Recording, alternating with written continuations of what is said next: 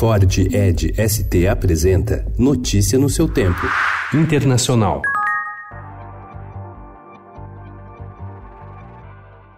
Questionada duas vezes sobre quando pretende deixar o governo, a autoproclamada presidente interina da Bolívia, Janine Áñez, não respondeu à pergunta. Segundo ela, a data da sua saída vai depender do andamento dos trabalhos para a realização de novas eleições gerais no país vizinho, sua prioridade. A Constituição estipula prazo de 90 dias que termina no dia 22 de janeiro de 2020.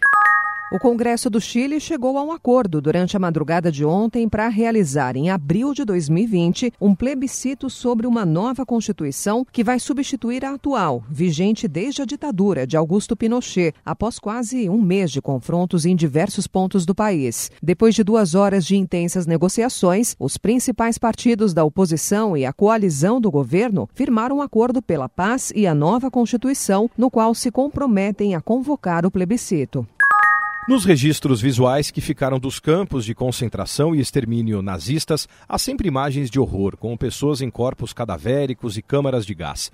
É difícil pensar que ali também havia música, e é ela que o maestro italiano Francesco Lotoro vem revelando há cerca de 30 anos. Lotoro viaja o mundo para encontrar essa música nos lugares mais diversos, como casas de judeus sobreviventes, comunidades ciganas, memoriais e acervos públicos. Às vezes ele encontra escrita a carvão em pedaços de papel higiênico, às vezes ela está apenas na memória de quem a criou. O presidente dos Estados Unidos, Donald Trump, atacou ontem uma ex-embaixadora dos Estados Unidos na Ucrânia enquanto ela depunha no inquérito de impeachment na Câmara dos Deputados. Trump afirmou que todos os locais onde ela esteve em sua carreira ficaram ruins, uma acusação que ela disse ser muito intimidante.